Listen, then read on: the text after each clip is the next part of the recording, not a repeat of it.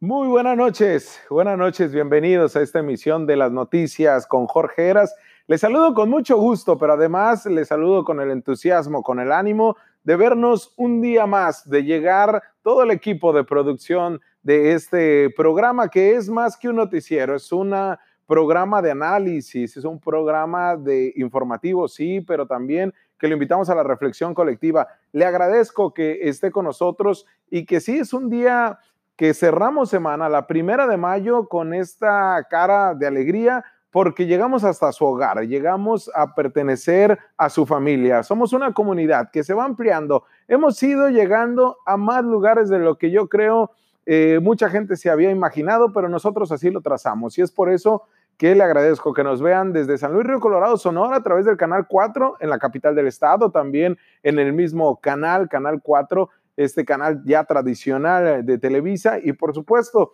allí en de la frontera, tanto en el Valle Imperial como en Arizona, tanto en la zona de Phoenix, que nos queda un poco retirados, como también en el mismo eh, San Luis Río Colorado, en la misma parte de, de Arizona, pero también, por supuesto, en Baja California, en los cinco municipios, los que nos ven a través de las diferentes plataformas de Internet, en Tijuana, en Rosarito, y eh, también en Ensenada, pero en Ensenada a través del canal 23. A todos, a todos ustedes. Perdónenme si me tardo mucho en esto, pero sí me da mucho, eh, pues mucha alegría llegar hasta usted a través de esta editorial y de estos 120 minutos de información periodística. Pero bueno, vámonos, vámonos rápido, porque mire, ¿qué pasó?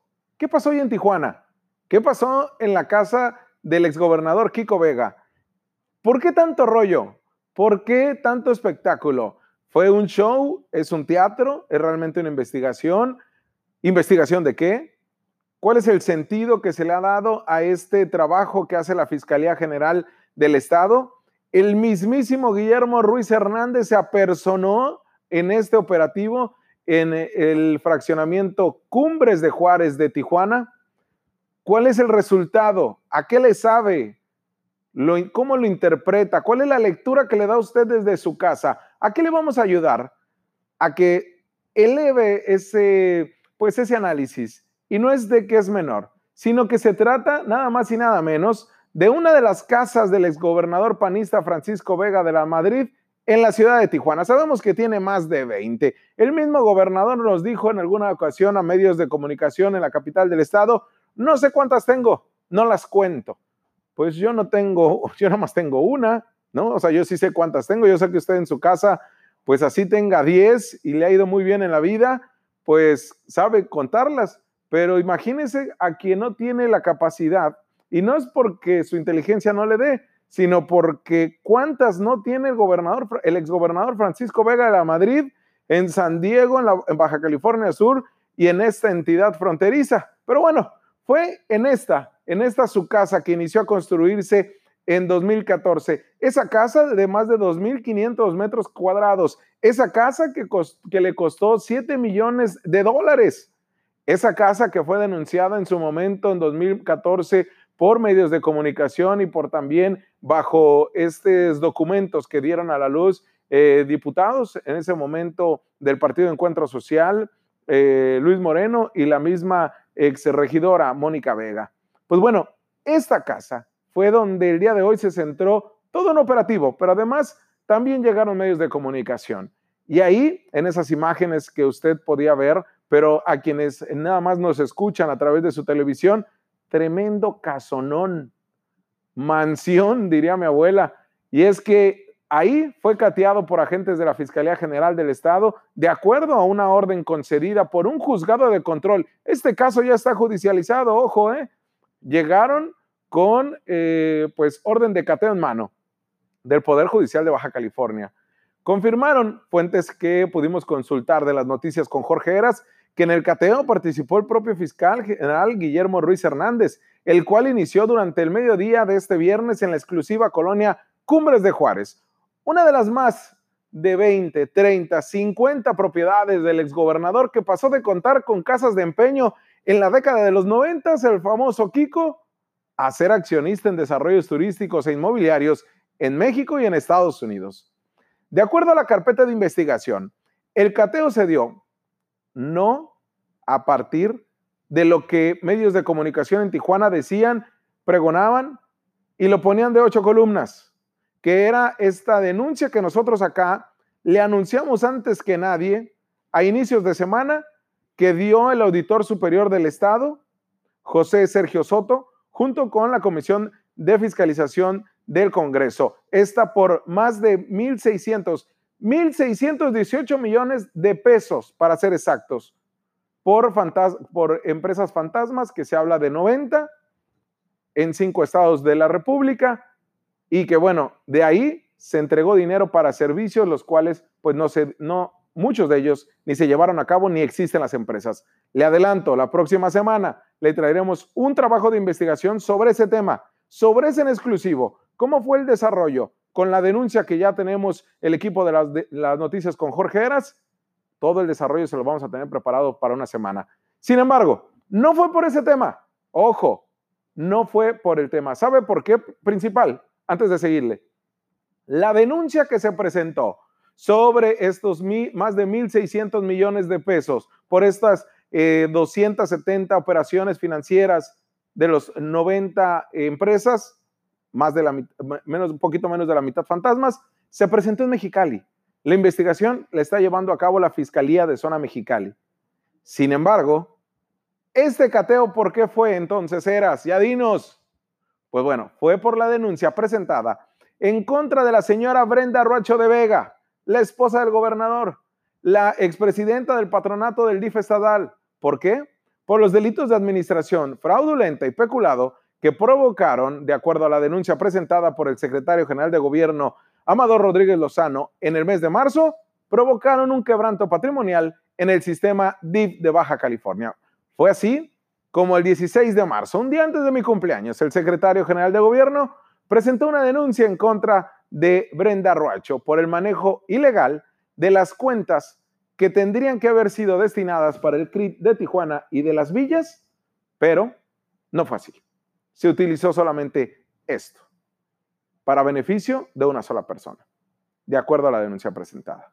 Y es que en esta denuncia en el sistema de justicia alternativa de la mesa en Tijuana, donde se incluyó además los delitos de abuso de autoridad, enriquecimiento ilícito, tráfico de influencia, coalición de servidores públicos, infidelidad en la custodia de documentos y además violación de secretos, promoción de conductas ilícitas y hasta cohecho. Y es así como la expresidenta del DIF recaudó más de 7 millones de pesos en un fideicomiso a nombre de uno de sus hijos, según la versión del gobierno estatal de extracción morenista, que le pidió a la actual administración un millón de pesos que le pertenecía a Ruacho. Imagínense, fue algo muy sencillo, porque, haga de cuenta, si tú ves la expresidenta del DIF estatal, Brenda Ruacho, coge su teléfono y le abra a la actual presidenta del patronato del DIF. Una era del PAN y ahora la morenista. Le marca y le dice, oye, eh, regrésame porque tengo un dinerito ahí, alrededor de un millón de pesos, que me hace falta para una de mis cuentas, porque ese recurso, y se lo dice a la actual presidenta del DIF, Blanca Estela Favela Dávalos, le dice, oye Blanca, pues fíjate que me hace falta un milloncito.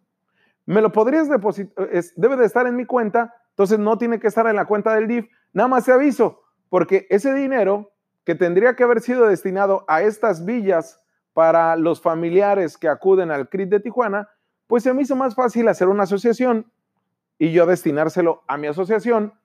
Pero como ya se terminó el gobierno, ese dinero lo conseguí yo, no seas abusiva. Así fue, así de risorio, así de burdo, así de cínico. Y es que en esta denuncia se acusa a la exdirectora del patronato del DIF estatal de que a través de la asociación civil cree en tus sueños, así le puso, y la cual estaba a nombre de su hijo, captó donaciones que nunca entregó al DIF estatal. Este recurso fue dirigido a dos cuentas bancarias, una oficial a nombre del DIF y otra personal a su nombre, en donde fueron detectados, ya le digo, 7 millones de pesos. La retención ilegal del dinero se evidenció cuando precisamente la esposa del exgobernador le dijo a la actual presidenta del DIF, Blanca Estela Favela Dávalos, que había un dinero que había reunido ella a través de empresarios y organizaciones el cual estaba su nombre. Así Así las cosas. Con esas donaciones se pretendía construir una estancia infantil denominada Villas del Crit, que nunca se hizo, en donde se hospedarían las familias que traerían a sus hijos a dicho centro. Así de burdo. Y así usted puede ver, estaban cateando la casa. Ya le digo, esta semana el Auditor Superior del Estado presentó una denuncia contra el exmandatario estatal Francisco Vega de la Madrid y 11 funcionarios de su administración, pero no fue por eso que catearon la casa. Ahora vámonos al terreno político. Vámonos a esto que se realizó al mediodía de este viernes en la avenida Cumbres de Maltrata.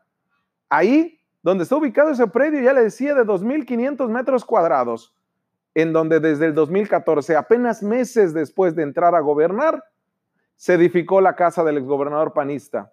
Ahí donde agentes ministeriales, ahí con orden judicial en mano, pidieron ingresar al inmueble en donde se encontraba Kiko Vega, en donde, perdón, no se encontraba Kiko Vega ni su esposa. ¿Sabe por qué? Porque tienen pues medio centenar de casas. No era de que no respetaba el confinamiento, ni de que no respetaba este, esta cuarentena. Pues él bien puede estar en cualquiera de sus 50 casas. Y se ha sabido que esa casa ya ni la habita él, la habita uno de sus hijos junto con su pareja. Únicamente, precisamente, su hijo y su pareja estaban al interior del inmueble precisamente su hijo, ahí debemos de tener una imagen, donde se mofa, donde su hijo se mofa de lo que estaba pasando al interior, donde el mismo hijo dice un, un show más de Bonilla. Y es así, como yo le digo, esta situación va a dar mucho de qué hablar. Primero, ¿usted cómo lo considera? ¿Un espectáculo de la Fiscalía? ¿Un eh, palmada sobre la mesa de Jaime Bonilla Valdés, aunque sabemos que la Fiscalía es un órgano autónomo, no depende del Poder Ejecutivo, pero para decir, nosotros sí vamos por estos delincuentes, por estos eh, delincuentes de cuello blanco. ¿Qué está pasando? Es parte de este trabajo que está haciendo la Fiscalía en contra de los Anapromex, en contra de todos los que antes eran intocables. Lo que es cierto es de que nunca antes se había dado algo de esta magnitud se había armado un operativo, se había hablado a medios de comunicación y se llevó todas las planas desde el mediodía de portales y de medios de comunicación, incluidos hasta nivel nacional. ¿Tiene un trasfondo? ¿Hay algo tras bambalinas? Las mismas personas lo van a saber. Pero lo que sí es de que así, Frank Vega Roacho, hijo de Kiko, hijo de Brenda Roacho, así lo describió él. Al interior de la casa se mofaba del show que dijo, lo está haciendo Bonilla, viendo transmisiones por Facebook. Para los juniors es una broma. Para los baja californianos hay coraje. Y muchos aplaudieron este, e, este cateo. Pero ojo, hay muchos baja californianos que hoy dijeron, sí, es un teatro. Ahora, ¿para qué? ¿Por qué estas casas? ¿Por qué esta casa y no todas? ¿Por qué esta casa y no sus negocios? Yo lo dejo con esa reflexión. Usted tiene la última palabra. Y para mí es importante que genere esta, este análisis desde este momento, porque es como usted y yo hacemos esta complejidad de la información. Sí, usted que me ve en Ensenada, en San Luis, usted que me ve en la frontera sur de Arizona, en la frontera sur de California, usted que me ve en La Paz, en todo México, haga el análisis y díganos, ¿es un teatro o forma parte de por fin ir tras estas personas que son considerables, consideradas, de acuerdo a pruebas presentadas, como culpables de desvíos de recursos. Vamos a una pausa comercial y regresamos porque tenemos tremendo programa para hoy. Así que no se despegue. Después de este corte regresamos.